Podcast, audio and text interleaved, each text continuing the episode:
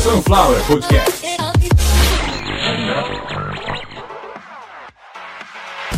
Começando mais uma edição de Caviar uma Ova, que é um oferecimento de Sunflower Podcast. Uma usina de podcasts. Eu sou Carlos Santo Forte. Essa é a edição de número 188, ou seja, no modo ordinal, estamos falando da centésima, octogésima oitava edição, que faz parte de um podcast que está chegando no seu quarto ano, que tem vários outros podcasts irmãozinhos, mas a espinha, o muro de arrimo dessa porra toda é o Caviar uma então palmas pra gente. Chegando aí quase, né, no duzentésimo episódio, para quem tá na curiosidade, depois do 199 vem o quê? Vem o 200 no modo ordinal, o duzentésimo. Acertou. Tá chegando, não sei se vai ter alguma comemoração especial, mas no dia em que o primeiro episódio estiver completando 4 anos, a sua publicação, com certeza alguma coisa especial eu vou fazer. Espero ainda poder ter as mesmas condições de gravação que eu tenho hoje.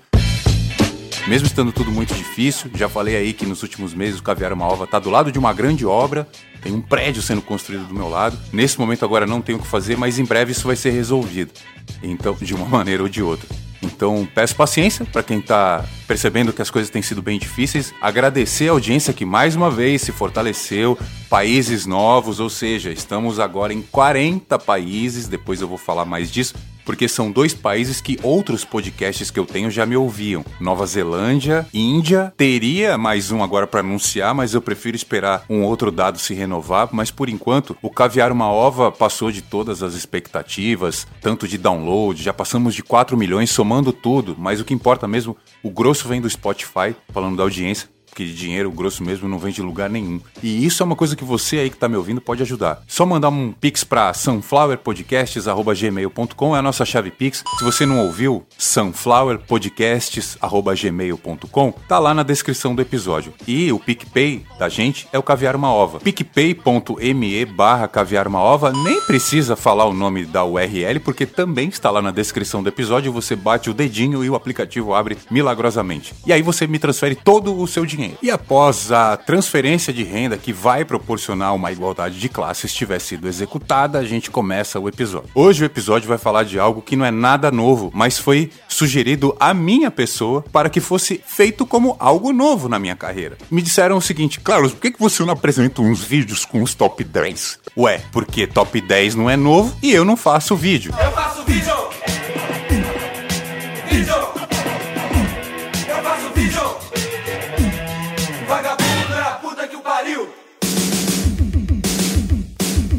E isso abriu a válvula dos anos 90 que contém uma bomba de gás Gratidogênio. Eu tô muito grato por ter lembrado de coisas que tinham se apagado até da minha memória, talvez até por causa da minha idade avançada. Eu lembrei da década de 90, na verdade isso começou ainda na década de 80. A gente vai falar da primeira vez que eu vi um top 10 na TV e foi a primeira vez que eu tive a ideia de criar coisas parecidas com o que eu crio hoje. Isso começou em 1989, mas aí já começa o episódio, né? Consuelo, vamos para o episódio.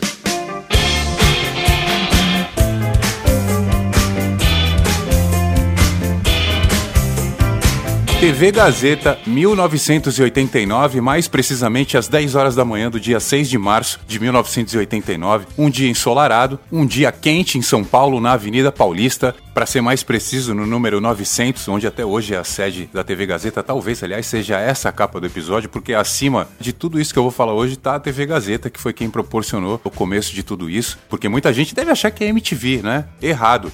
Quem trouxe música internacional para a TV aberta brasileira com informação, com diversão, com ironia, com sarcasmo, com alegria, com inteligência, foi a TV Gazeta com um programa chamado Clip Trip, que tinha essa música que vocês estão ouvindo de fundo. É, exatamente isso. Como trilha de abertura. Quando tocava isso, a molecada já sabia. Isso aí é Bomb the Bass com This.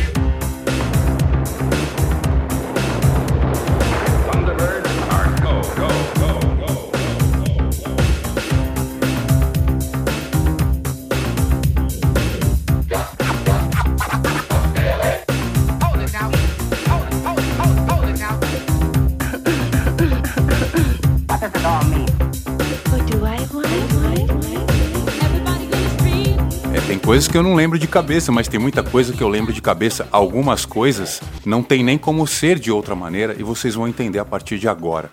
Esse cara que apresenta esse programa, o Beto Rivera, ele veio com essa proposta de trazer informações de músicas de bandas internacionais e coisas que a gente não tinha como saber por nenhum outro canal. Por um motivo muito simples, porque muita gente que tá ouvindo tá falando, ah, mas isso aí, pô, a MTV faz desde o começo, a MTV é dos anos 80 também e tal. Pois é, só que a MTV Brasil, ela veio um ano e meio depois do começo do Clip Trip. Então a Gazeta, que era uma TV aberta, passava um programa, no começo era às 10 da manhã, teve algumas alterações de horário, o programa da manhã reprisava à tarde, enfim, era a coisa mais parecida que a gente tinha aqui no Brasil com a MTV. E é claro, o Beto Rivera teve, com certeza, informações privilegiadas, assim como o Ike Batista teve informações privilegiadas sobre localização de ouro, onde estava o ouro. Alguém trouxe para ele a informação que lá nos Estados Unidos, algo chamado MTV, Music Television, estava fazendo um baita sucesso com o público que era exatamente o público-alvo da TV Gazeta na época. Então o que a gente conseguiu aqui foi o Clip Trip, onde o Beto Rivera, sem saber pela primeira vez, deflagrou na cabeça de muita gente, de muito jovem, de muita criança como eu, a vontade de criar algo que não fosse um jogo, que não fosse uma novela, mas que desse vontade de ver as pessoas torcendo por aquilo. Então todo dia tinha lá o. Eu acho que no começo não era top 10, eu não vou lembrar, mas vamos colocar aqui, porque da época do top 10 eu lembro, quando eram 10 músicas que eram as mais pedidas, as pessoas mandavam carta, as pessoas escreviam num papel. Eu estou falando sério, as pessoas escreviam cartas,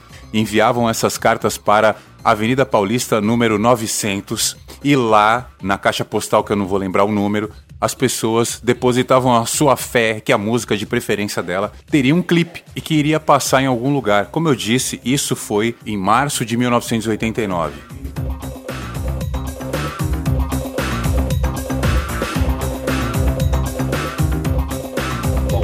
MTV Brasil teve a sua primeira transmissão no dia 20 de outubro de 1990. Como eu disse, um ano e meio depois do Clip Trip. Porém, a MTV lá nos Estados Unidos, se não me engano, desde 84, 85, ela já vinha se construindo como o que ela realmente foi aí até os seus anos dourados. Que não vamos falar disso aqui hoje, o negócio é Clip Trip. O pioneiro, aqui no Brasil foi o pioneiro. Quem foi que entrou na cultura pop trazendo clipes com o nomezinho da banda, o nome da música, a gravadora, com detalhes que a gente não tinha como conseguir em lugar nenhum, porque a gente não tinha como ver a cara dos artistas a não ser na capa dos discos, pois a gente está falando de uma época onde sequer tinha TV a cabo, nem para rico. Não tinha TV a cabo em 89, para ninguém. E aí o que acontecia? O VJ pioneiro aqui no Brasil, o senhor Beto Rivera, que apresentava um programa musical na rádio Tribuna FM da cidade de Santos, mesmo morando em São Paulo, ele fazia conexão e apresentava de lá. Beto Rivera mal sabia que entraria para os anais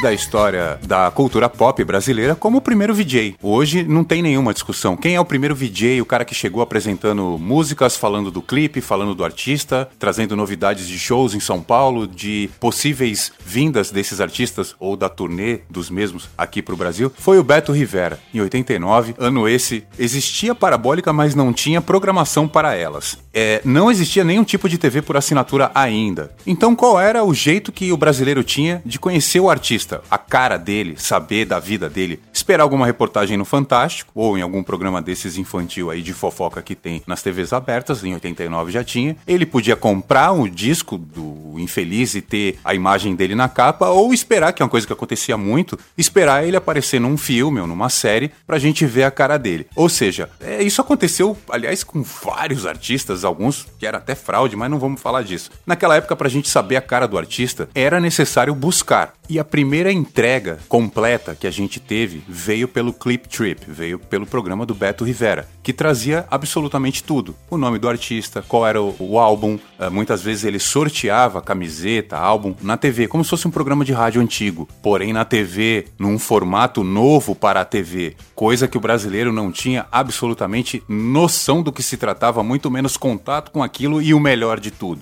Músicas que eram novidade, que estavam na Billboard, por exemplo. Eu não sei como era a negociação na época para exibir aqueles clipes, mas com certeza aquilo era pago. A gente nunca conseguiu exibir nada de artista famoso de graça. Então eram músicas que a gente realmente não imaginava a cara daquelas pessoas. É claro que algumas, pouquíssimas, por exemplo, alguns clipes do Queen e do Michael Jackson e do Bon Jovi. A gente conheceu ali. Só que a cara dessas pessoas a gente já sabia. Por exemplo, pro brasileiro ver a cara do Patrick Swayze cantando She's Like the Wind, que é essa música aqui, caso você não saiba.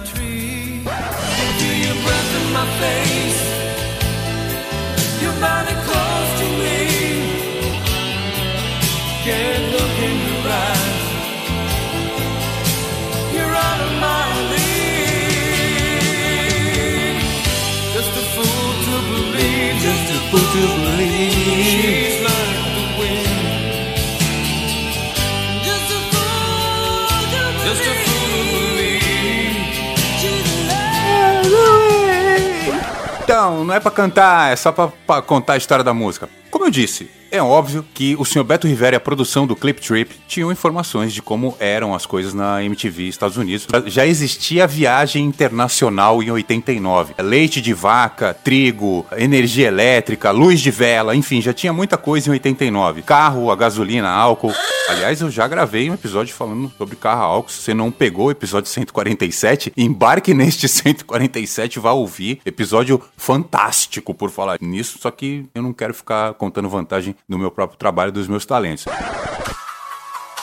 Voltando para o Clip Trip da Gazeta, ainda em 89, a primeira vez que a gente teve contato com a informação junto com a música, junto com a cara, com a vida do artista, foi lá, ainda na Gazeta. Muitas curiosidades que a gente tinha despertada lá na TV Globo, em algumas novelas principalmente, a gente saciava isso na Gazeta. Eu vou dar um exemplo. Isso aqui, ó, que vocês estão ouvindo.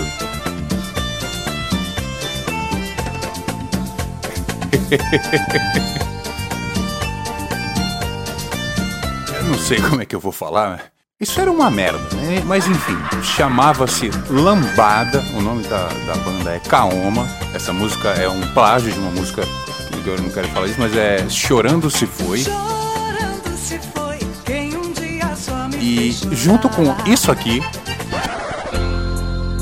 Você nasceu pra mim, Sampa Crew,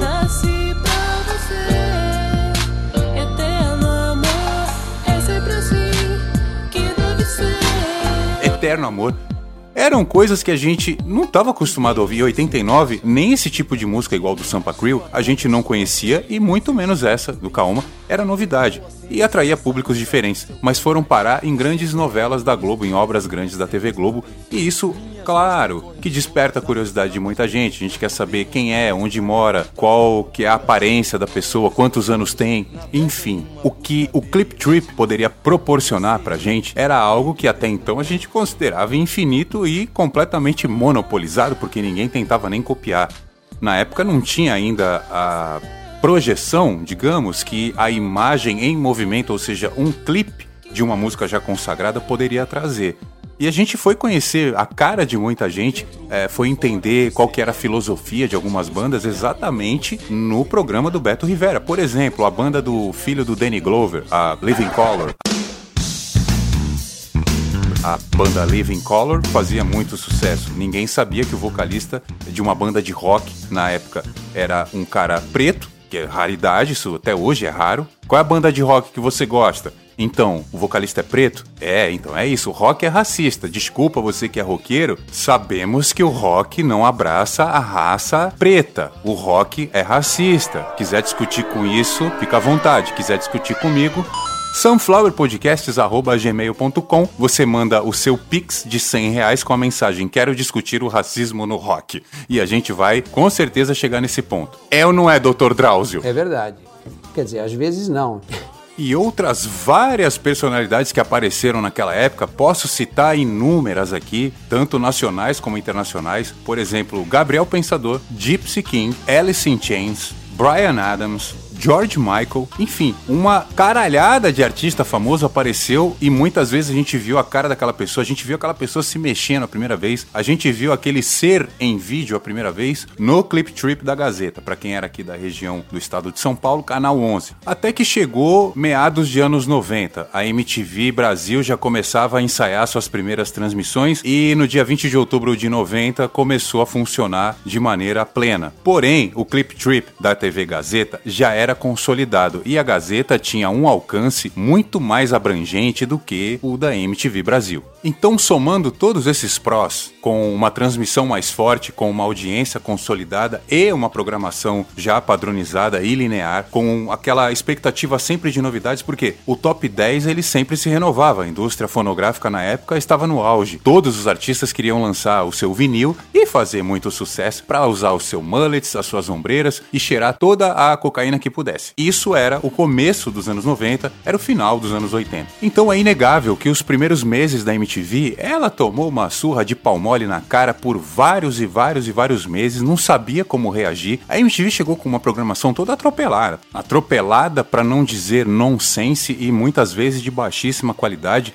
passava do nível de entretenimento para puerilidade, digamos assim. Puerilidade, para traduzir para o português, puerilidade é, é, em português. Quer dizer meninice, criancice, a exacerbação da infantilidade. Porque infantilidade tem limite. Quando passa de ser infantilidade, passa a não fazer sentido. Infantilidade faz sentido para criança. E a MTV trouxe muitas coisas na programação que não fazia sentido nem para criança, nem para ninguém. Muitas vezes programações até ofensivas, como por exemplo, interromper o que você tá vendo, aparece uma mensagem pare de ver TV e vá ler um livro e fica 15 minutos. Para ser mais preciso, 14 minutos e 59 segundos com uma mensagem pare de assistir TV e vá ler um livro, como se a gente fosse um idiota que precisasse da instrução da TV para poder viver. Acertou, miserável. E teve um outro probleminha que manteve a MTV muito atrás da TV Gazeta no começo das suas transmissões, que foi não ter consciência do que o público brasileiro realmente gostava e estava ainda muito inspirada na programação americana. Então muita coisa além de ser nonsense aqui no Brasil, outras não caíam no nosso gosto. Então algumas a gente não entendia e outras a gente não gostava. E toda essa sofisticação do hipster pré-histórico, que era o amante de MTV na década de 90, ainda no começo, criou uma grande distância entre o que realmente o brasileiro gostava e ouvia nas suas casas, nos seus vinis e nos seus carros a álcool.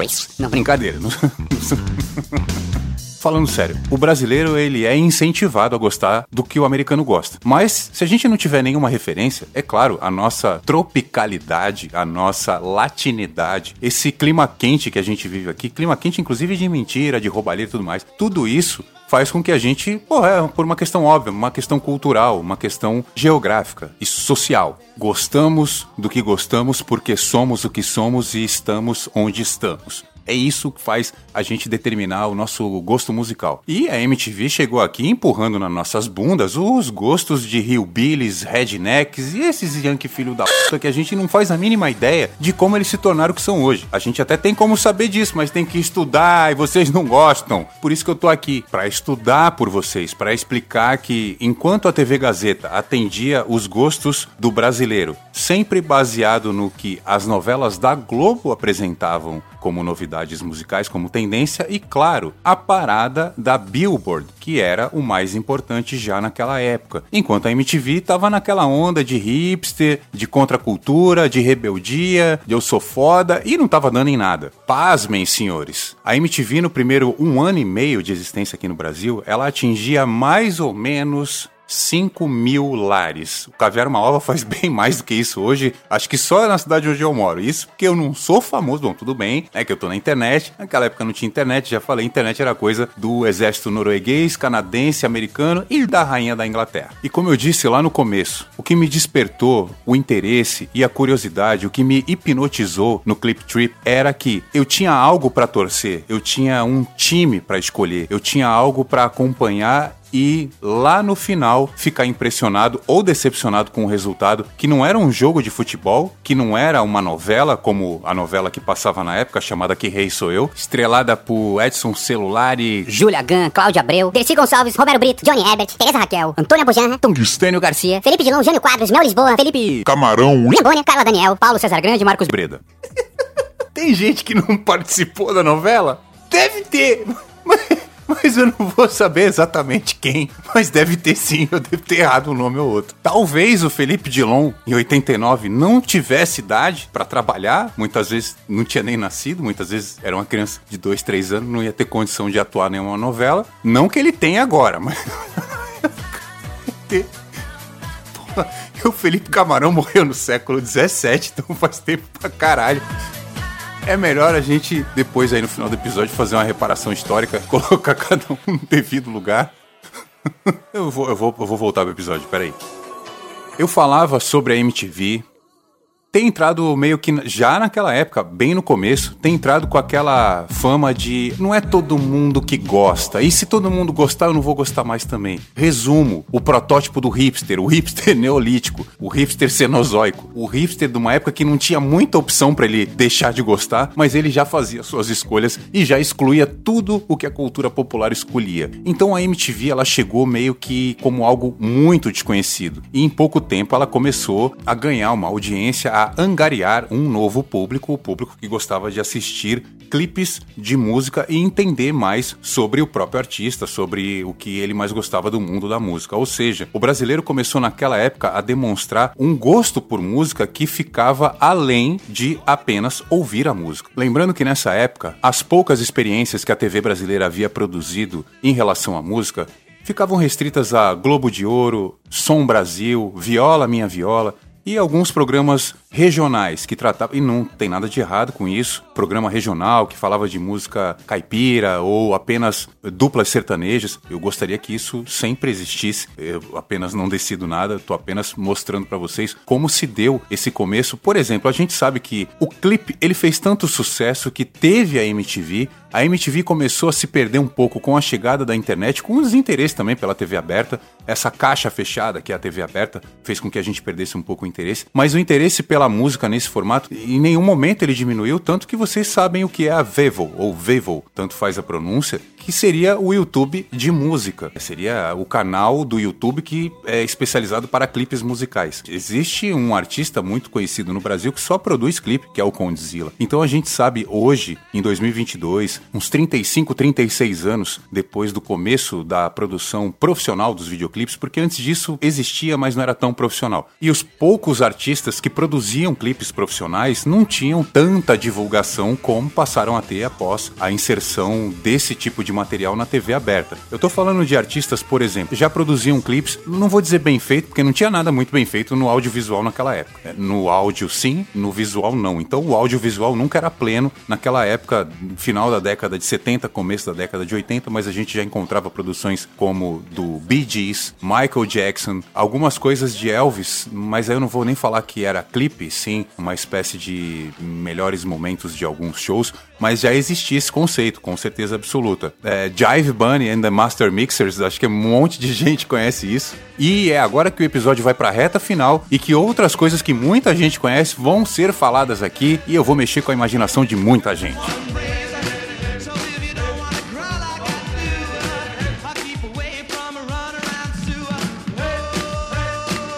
Porra, isso é muito velho. Jive Bunny and the Master Mixers era uma espécie de. O nome já diz, né? The Master Mixers. Eles eram DJs que pegavam um monte de coisa antiga e faziam esses, talvez, pupurri, né? Antigamente a gente usava esse nome. E aí pegava anos 60, 70 e 80. E era um negócio muito novo na época e a gente só conheceu por causa do Clip Trip. E alguns rostos muito conhecidos um pouco depois do lançamento dos seus clipes, como o da senhora Lisa Stansfield.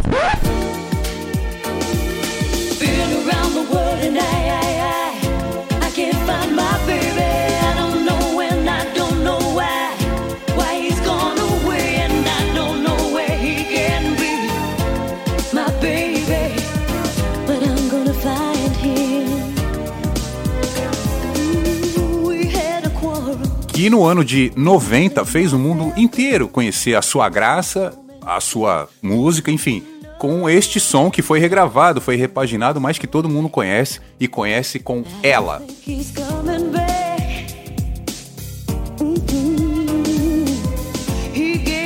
E essa é uma música que faz o locutor passar vergonha quando ele vai falar o nome e que muita escola de inglês aí deveria ter lucrado muito em cima das rádios com permuta, né? Acho que com permuta porque o nome dessa música é All Around the World. E os locutores não sabem falar inglês, a gente sabe disso. Uma salva de palmas aí pros locutores. Que são tudo burro. E por falar em burro, pensa em cinco moleque burro que fizeram um sucesso da porra, tocaram no mundo inteiro. Já, mete New Kids on the Block aí na vitrola, Consuelo. Step by step, ooh baby, E exatamente, degrau por degrau, passo a passo, esses caras foram rumo ao sucesso e chegando lá. Veio o fracasso, sabemos disso, mas não vamos falar do fracasso do New Kids on the Block, vamos falar que foi a primeira boy band que explodiu de verdade como uma boy band. Tem gente que, quando vem falar disso, ah, mas os Beatles. Não, mano, Beatles, pelo amor de Deus. Tem gente da minha idade, que nasceu nos anos 80, que não sabe sequer o que é Beatles. Beatles acabou faz tempo. Nos anos 80, Beatles já estava esquecido há uns 20 anos, então foda-se os Beatles, foda-se Inglaterra, abaixa a monarquia. O que interessa aqui é New Kids on the Block, a banda americana, cinco moleque burro, dois bonitinho, um era careca já, com 20 e poucos anos de idade. É careca, ele é velho e ele é jovem. É, várias curiosidades, eu poderia gravar um episódio só falando de New Kids on the Block, realmente é bem interessante a história desses caras, mas teve um lance que foi uma virada de chave na carreira deles, que foi um show em Denver, que até a, a TV Bandeirantes passou ao vivo, tinha 150 mil pessoas no show, era um negócio absurdo, era a maior manifestação de gente atrás de um artista que eu, ali, eu era criança, claro, mas eu nunca tinha visto nada parecido. Alguns anos antes, o Queen tinha feito um show no Rock in Rio que para alguns ainda é o maior show de todos os tempos. Quando eu falo para alguns, não não são apenas fãs do Queen ou brasileiros que estiveram lá. Para alguns críticos foi o maior show de todos os tempos da história da música moderna. Foi a apresentação do Queen. Aí sim, aí salve a rainha, mas no caso a rainha Fred Mercury que puta que pariu, não vai ter igual. Não tem como. Vocês acham que alguém vai cantar igual esse cara? Vai ficar esperando. Mas vamos voltar pro New Kids on the Block, que movimentou milhões de pessoas até os seus shows e isso logo no começo da carreira, até porque a carreira deles acabou logo no começo. Meteram um Milli Vanilli no começo lá, um cara que ajudava no backing vocal, enfim. E o final das contas, quem que é muito famoso do New Kids on the Block hoje é o irmão de um dos caras, porque tinha um cara lá chamado Donald, o Donnie Wahlberg, tinha um irmão que tentou ir na rabeira ali na fama do New Kids on the Block e montou um grupo chamado Mark Mark and the Funky Bunch. É uma merda. Que entrou nas paradas também. Toca Mark Mark and the Funk Bunch aí. Eu vou explicar quem é esse cara. É isso aí, Consuelo. Esse aí é o irmão do Donnie Wahlberg, do New Kids on the Block, que mais pra frente passou a fazer filme chamando-se Mark Wahlberg. O Mark Wahlberg é isso aí mesmo.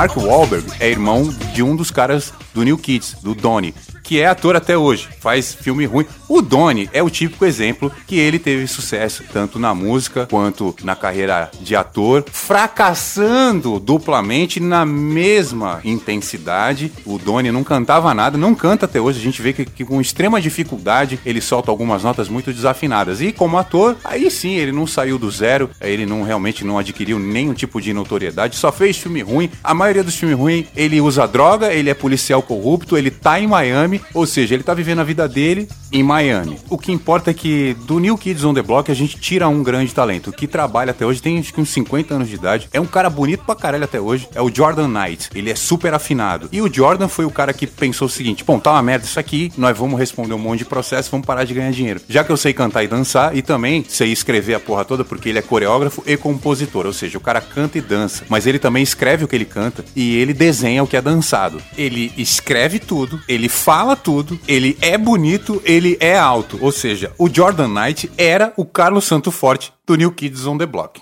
Só queria pontuar isso. Caralho, o maluco é brabo.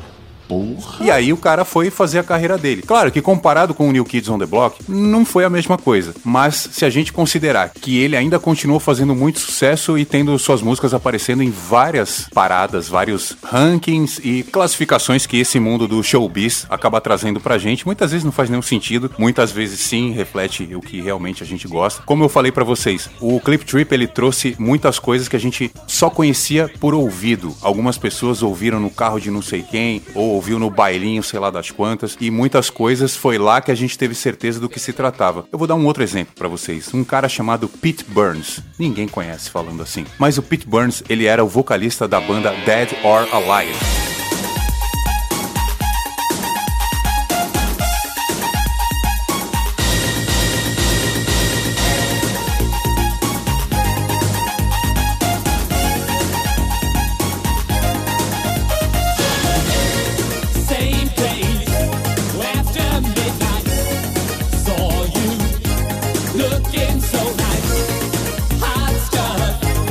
Come Home With Me Baby era o hit do momento. Essa música sempre estava entre o top 3 ou 4 do Clip Trip. Essa música tocou no mundo inteiro. Essa música foi tema de novela, foi tema de filme, tema de série, foi abertura de programas de TV, enfim. Muita gente simplesmente adorava essa música porque ela era legal. Quando começou a aparecer o clipe, todo mundo começou a fazer a mesma pergunta. Mas é uma mulher que canta? Não, é um homem vestido de mulher. Ah, não, é um gay. Ah, não, é um. Ou seja, a nossa homofobia, a nossa vontade de classificar, de rotular o próximo, independente de qual a motivação, no caso, era famoso, vamos dar um rótulo pra ele. Ele não pode ser apenas famoso. A banda Dead or Alive não pode ser uma banda legal e só isso. Come Home With Me Baby não pode ser só uma música legal. Vamos colocar coisas em cima. Eu não vou destruir ou distorcer a história, porque quando Come Home With Me Baby fez sucesso, que é essa aí que vocês estão ouvindo ainda no fundo, pelo menos nos Estados Unidos, Dead or Alive já era conhecida por causa da música Right Round, que já tinha também tocado em algum filme, que agora eu não vou lembrar qual era. Faz muito tempo isso, ninguém tá nem interessado em qual filme que tocava essa música, mas vocês lembram disso. E não foi só New Kids. Dead or Alive, Jive Bunny and the Master Mixers, Eliana de Lima, Kaoma. Não, Eliana de Lima não, des- desculpa. Mas eu também não vou falar disso agora. Porém, existem ainda coisas bem legais a serem ditas neste episódio e artistas a serem revelados. Eu disse que em algum momento a coisa mais legal que tinha na TV era a novela Que Rei Sou Eu e jogos de futebol. De futebol a gente fala um outro dia. Da novela Que Rei Sou Eu já falei um pouquinho, inclusive eu dei aí um- uma prévia do elenco. Não gostaria de repetir, mas se for preciso lá no final eu repito. A gente conheceu algumas coisas naquela novela que o brasileiro veio a repudiar mais na frente, mas algumas coisas ele amou, como Débora Blando. Toca, Débora Blando. Só um pouquinho também. Só um pouquinho que isso aí é. Só um pouquinho. Sky high is what I wanna see. Stars are like eyes, they're watching the dark. Passion and fear run all over me. Night is a ghost, accusing my heart. This life can be such a lonely place. I hear the laughter as I fall from grace. I fall from grace. Now I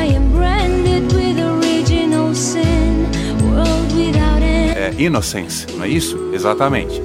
Mas outras coisas explodiram pelo mundo e estas novelas, como a que eu estou falando, que Rei Sou Eu, que trouxe pra gente, como Eternal Flame, que era o tema dos protagonistas, né? da Cláudia Abreu e do Edson Celulose. Toca aí! Say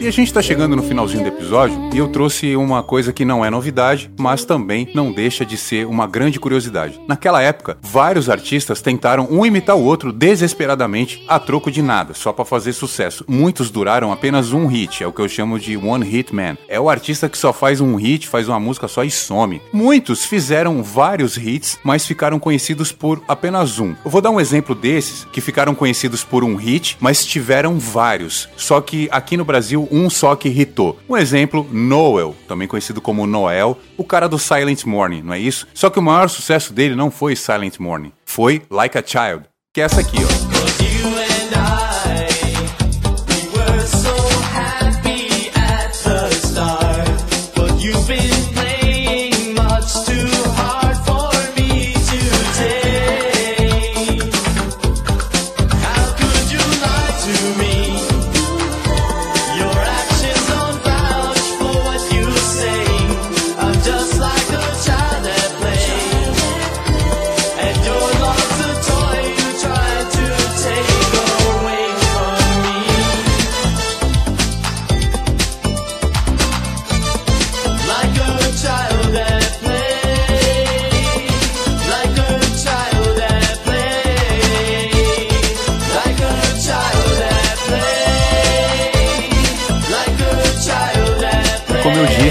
Vários artistas tiveram vários sucessos, mas no Brasil só um que foi hit. O Noel teve um hit aqui no Brasil que foi Silent Morning. Nessa época não existia ainda o Clip Trip, então quando ele entrou, um outro hit dele que não tocava tanto aqui assim, o pessoal gostava mais daquele Miami que já tava indo pro que a gente tava conhecendo como funk carioca. Já gravei um episódio falando disso, se chama Miami não é bagunça. Se não me engano, episódio 145, se não for tá por ali, vai lá dar uma conferida que é bem legal. E o que eu queria mostrar pra vocês é que alguns artistas, Eles vieram, fizeram um clipe, uma música, um hit, parece aquela letra até do Eminem. One shot, one opportunity. E assim, sumiram. A gente nunca mais viu. Um desses caras, a gente vai encerrar o episódio com ele. Se você quiser mais artistas, se você quiser uma segunda parte desse episódio, sunflowerpodcasts.gmail.com ou procure por Carlos Santo Forte em qualquer jurisdição. Fala comigo, conversa sobre o que você gostaria de ouvir. Se for a segunda parte desse episódio, eu vou adorar. Hoje a gente vai encerrar com Jason Donovan. Essa música me deu um baita trabalho pra encontrar. Quem me conhece, quem fala comigo pessoalmente sabe disso. Eu fiz a onomatopeia dessa música pra várias pessoas, então não deu certo, claro. Ah, pra quem não entende isso, é a onomatopeia seria a tentativa de replicar o som de alguma coisa ou instrumento. É, era eu falando pras pessoas. Aê, tu sabe aquela música que tocava nos anos 80 que era assim, ó? Não, ninguém sabe, não teve como. Mas como eu disse, uma frase brotou na minha cabeça, fez com que eu conseguisse lembrar dessa música. Ela se chama Many Broken Hearts. Com Jason Donovan, um cara que realmente foi bem inexpressivo na música. Ele aparentemente é filho de alguém conhecido. Ele vinha cantando música dos outros. Ele chegava sempre com o cabelo muito bem penteado. Independente do clipe, ele sempre cortava uma lenha, tomava um banho, sempre dava uma sensualizada, uma sexualizada. E hoje a gente sabe muito bem, hoje que a gente é adulto, sabe disso. Quem fica explorando muito a imagem, o corpo, não chega a lugar nenhum. Ganha muito dinheiro, come todo mundo, dá pra todo mundo, come do bom e do melhor, fica nos melhores hotéis, tem uma vida de rei, de rainha, mas não chega a lugar nenhum. Mas muitas vezes o cara tá se exibindo desse jeito aí, querendo mostrar uma música, ou às vezes é um dinheiro que o cara quer mostrar, porque o p dele é pequeno. Eu não quero ficar falando dessas coisas aqui, até porque o episódio chegou no final. Pra você que ouviu o Caviar uma Ova, mais de meia hora de programa, mais uma vez, muito obrigado. Pra você aí em volta do mundo que tá acompanhando o meu conteúdo, muito obrigado, de verdade. Sigam o canal no Spotify ou em qualquer outro aplicativo que você gosta de ouvir. Se você puder, por favor, isso é importantíssimo. Este trecho foi removido por recomendação médica. Ao persistirem os sintomas, o médico deverá ser consultado. Sigam o canal e dê cinco estrelas, por favor, me avalie. E eu sei que é fácil pedir isso pra quem ouviu até aqui. Se você ouviu até aqui, com certeza você vai me avaliar, você vai dar cinco estrelas. É de graça, eu não ganho dinheiro com isso, mas isso me ajuda a procurar novas oportunidades dentro do podcast. Lembrando que meu nome é Carlos Santo Forte, eu sou podcaster profissional. Esse é o meu trabalho. Tenho muito orgulho de estar aqui falando pra todos vocês. Se você quiser me ajudar, você pode mandar um pix para sunflowerpodcasts@gmail.com ou pelo PicPay, porque o PicPay tem muitas vantagens, eu reconheço. Se você pagar suas contas por lá, por exemplo, você vai ver que as taxas de juros são bem menores. Então, picpay.me barra caviar uma ova. O caviar uma ova lá do PicPay sou eu.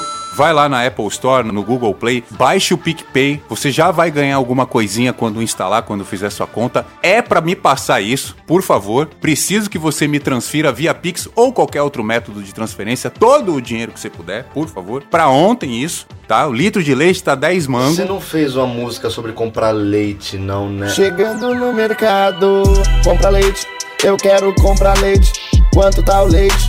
Eu quero comprar leite. Quero tomar um leitinho Não, e agora tomar não. tudo sozinho Pra poder lamber meus beicinhos e depois sair de mansinho Compra leite, eu quero Vai tá acabando o episódio e esse cara nem faz parte do. Isso aí é o Lucas. Eu não tem nada a ver com Flip Trip e.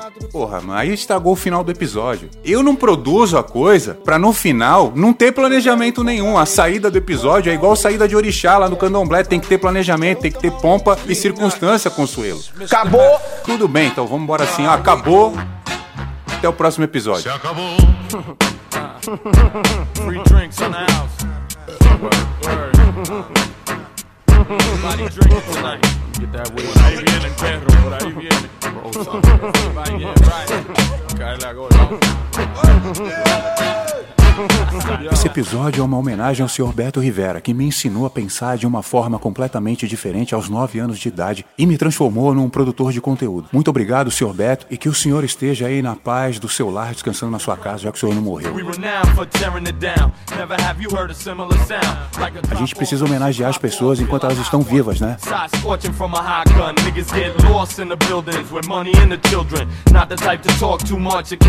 Acabou o programa! Irmão, isso aqui é um hospício, vou vazar. É verdade. Sunflower Podcast. Quer dizer, às vezes não.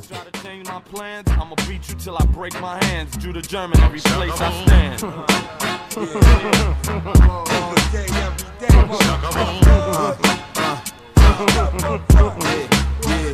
Hey yo, it's big sight, baby. You don't want no problem. Suckers want war, then yo bomb. Bring the heat, squeeze the flame torch, then peel out in a convertible gray Porsche. I'm three miles ahead of you. I took the plates off.